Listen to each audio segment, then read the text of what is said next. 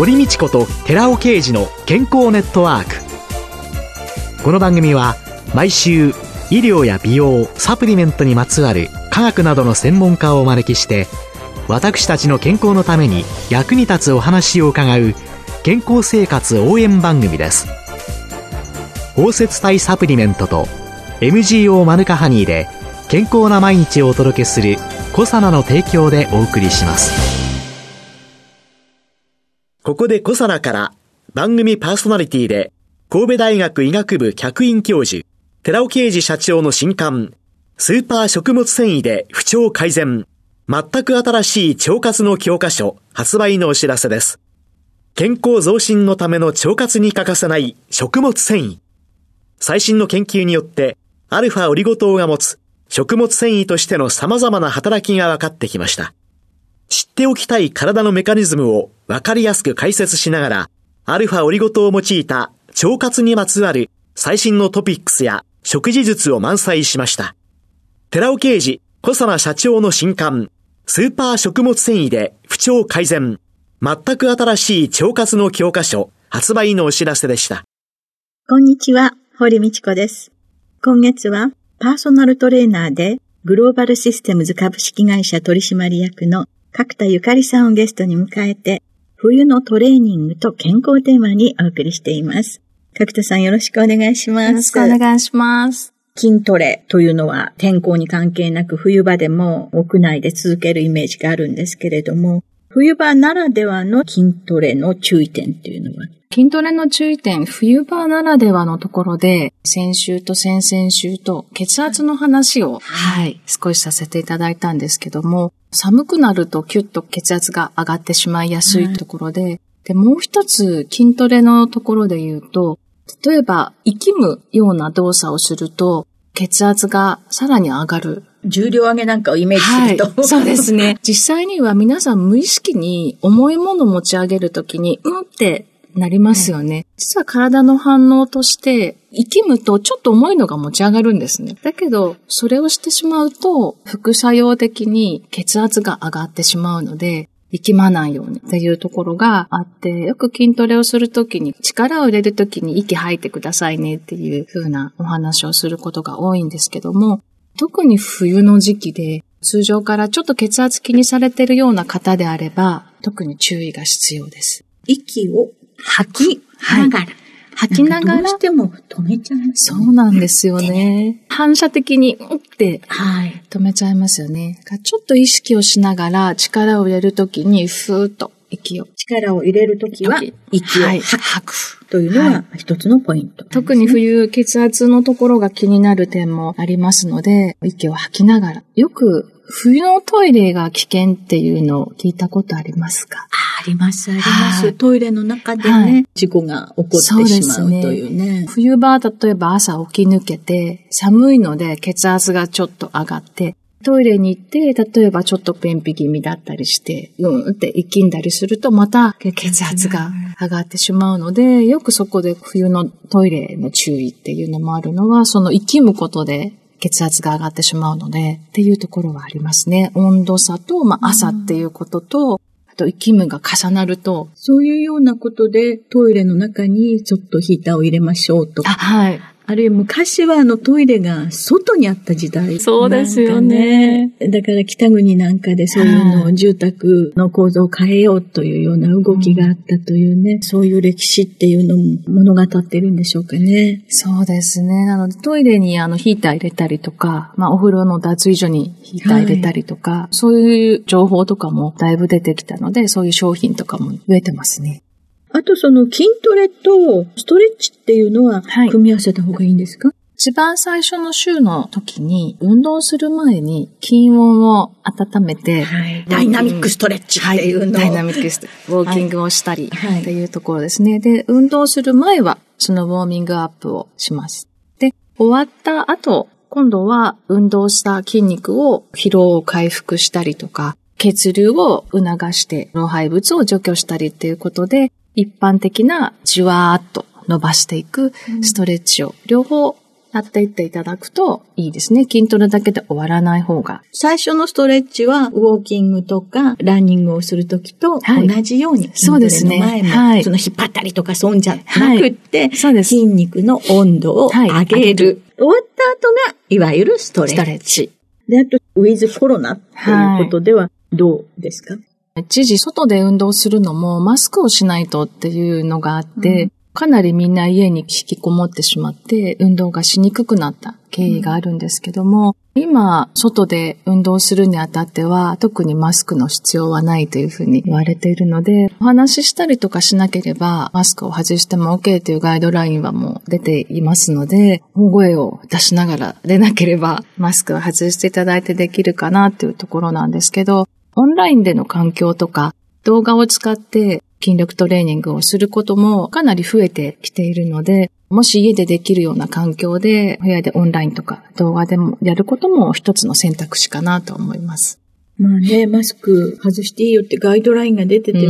んなかなかね、外見ても外してる人はい見かけませんもんね。はい。公園とかで歩いてると、結構最近は外してる人も増えて、外だと増えてきてはいるんですけど、やっぱり電車とか日常のところとか、まあ会社の通勤の外の道っていうのは、まだまだつけてる方も多いんですけど、運動がっちり30分とか1時間とかやるのであれば、本当に通っていただいた方が息苦しくなくできますよね。あとあの、角田さんがいろいろ関わってらっしゃる方々っていうのは、どんな目的で筋トレをなさる人が多いですか、あ、もう本当に様々なんですけど、筋トレをしたいというふうに来るよりも、筋力が低下したことによって起きた現象がどうにかしたいということで、じゃあ筋トレをしましょうというケースが多いですね。筋肉25歳ぐらいからどんどん落ちていきますので、40歳ぐらいから毎年1%低下すると言われているので、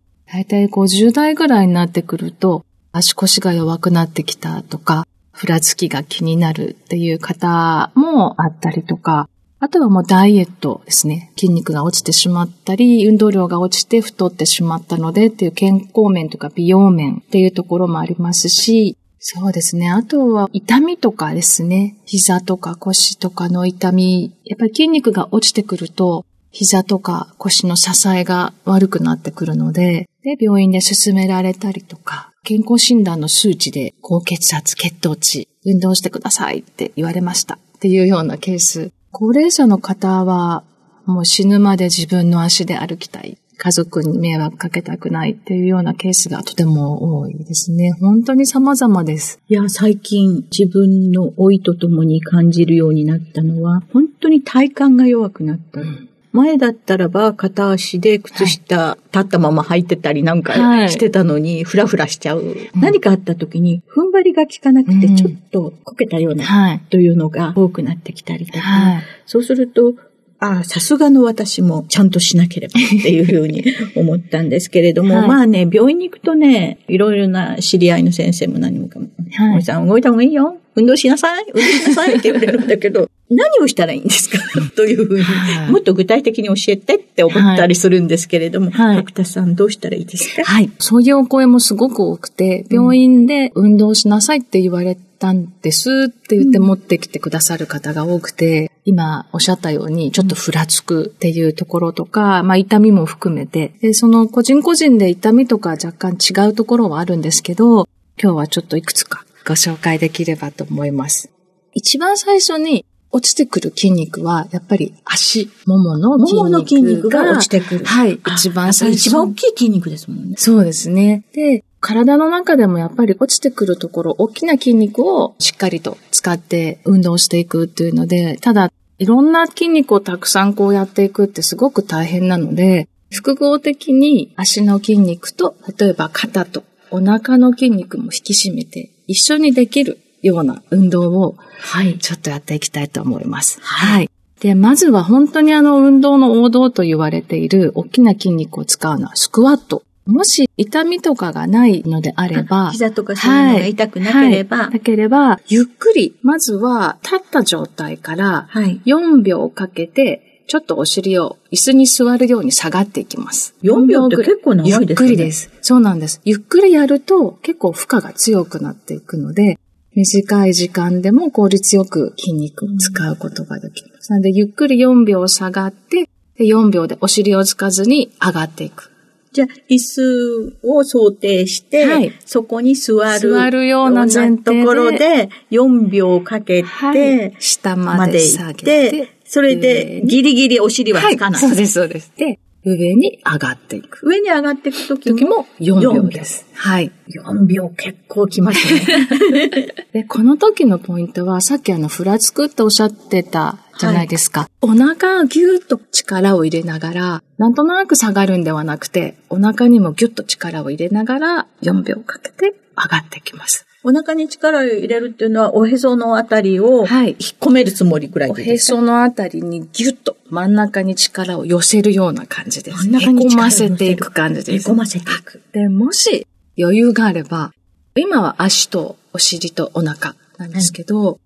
例えば下に下がっていくときに、両肘を上げて肩の力も一緒に。4秒で肘をぎゅーっと肩の水平まで上げます。じゃあ、お尻を下げなが下げながら、ら、肘を肘はー張っ。た感じではい、肩まで上げる。これを4秒かはい。ける。で、今度は逆に4秒下げていく。そうすると肩の筋肉も使えるんです。もう一つは手をグーにしてパンチをしながら下がっていきます。先ほどは肘を脇腹につけて、はいそれで横に開いて上に上げていくっていうのをやはいったんですけれども、今度ははその開いた腕をぐぐーっと前にパンチで出すはいパンチです。胸の筋肉を使いながら。これ胸の筋肉を使うんですか？はい。そしたら今度はパンチを引っ込めて背中の筋肉を使います。そうすると、足もお尻もお腹も胸も背中も肩も欲張りですけど、大きな筋肉が全部使えるはい、使えます。これを一日どのくらいやればいいんですか？はい。その方の状況にもよるんですけど、ええ10回できるといいですね。10回肩のやつをやって、パンチと引くのを10回。?10 回、はい10回、10回。20回。20回ですね。慣れてきたら、2セット、3セットっていうぐらいやっていただけると、スクワット効果が出てくると思います。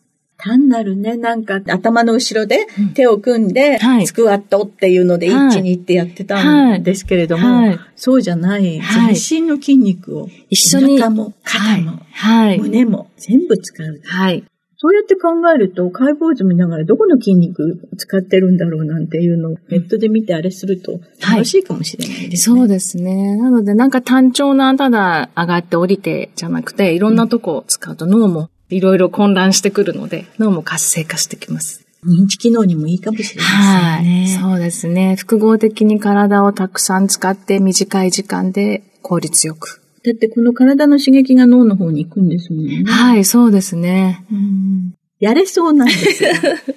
継続というところにそうですね。刺激がないと頑張ります。はい。ありがとうござはいい、あました。りがとうございました。今週のゲストはパーソナルトレーナーでグローバルシステムズ株式会社取締役の角田ゆかりさんでした。来週もよろしくお願いします。よろしくお願いします。続いて、寺尾刑事の研究者コラムのコーナーです。お話は、小佐奈社長で神戸大学医学部客員教授の寺尾啓二さんです。こんにちは、寺尾啓二です。今週は先週に引き続き、Rα リポ酸は小型 LDL 低減作用で肥満による心血管疾患リスクを減少させるというタイトルでお話しさせていただきます。PCSK9 という LDL コレステロールの血中濃度のコレステロールに関与するタンパク質についての豆知識です。肝臓の LDL 受容体を減らして血中の LDL コレステロール濃度を高めるというもので PCSK9 活性を阻害する。つまり PCSK9 を減らすと LDL コレステロールの血中濃度を下げることができるというお話です。今回紹介する論文はプロスワンという学術誌に2014年に投稿されたものです。肥満モデルラット16匹を12時間の明暗サイクルで温度管理されたケージを温度20度に保ち、個別に収容し、水は自由摂取させています。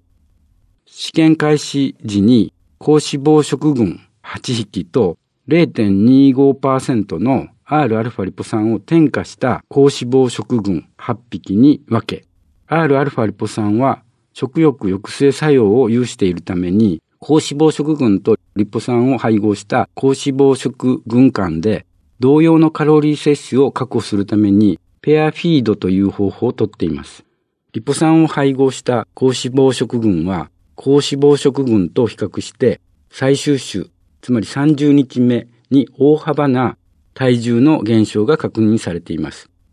試験期間中の餌の摂取量と総カロリー量は2群間で差がありませんでしたので、食欲抑制とは無関係に体重増加に対する Rα リポ酸の抑制効果があったと考えられます。また、リポ酸を配合した高脂肪食群は、高脂肪食群と比較して、小型 LDL 粒子数は81%も大きく減少していました。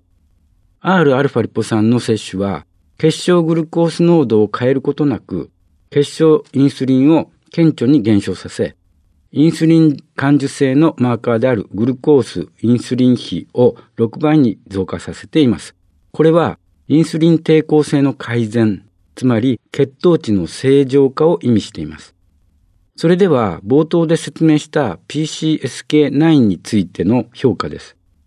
LDL 粒子数、特に小型 LDL 粒子数の低減作用は PCSK9 濃度に関与していると考えられます。実際にリポ酸を配合した高脂肪食群は高脂肪食群と比較して血清 PCSK9 濃度は70%も低下していることが明らかとなりました。以上まとめます。肥満モデルラットに対して Rα リポ酸の摂取はインスリン抵抗性の改善、つまり血糖値の安定化、正常化とともに PCSK9 の血中濃度を低下させることで LDL 受容体の減少を抑え、その結果、真の悪玉コレステロールである小型 LDL コレステロールは減少し、心血管疾患や糖尿病のリスクが減少できる可能性が示されたわけです。お話は小佐奈社長で神戸大学医学部客員教授の寺尾啓二さんでした。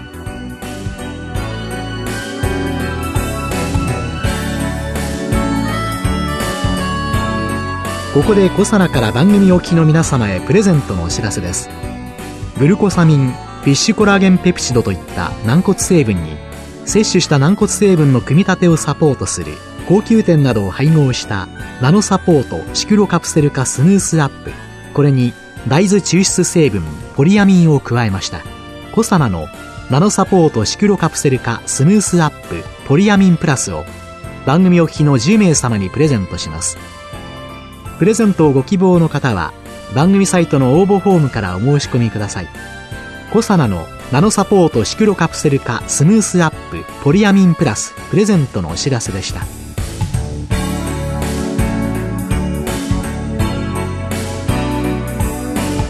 堀道子と寺尾啓二の健康ネットワーク。この番組は包摂体サプリメントと MGO マヌカハニーで健康な毎日をお届けするコサナの提供でお送りしました。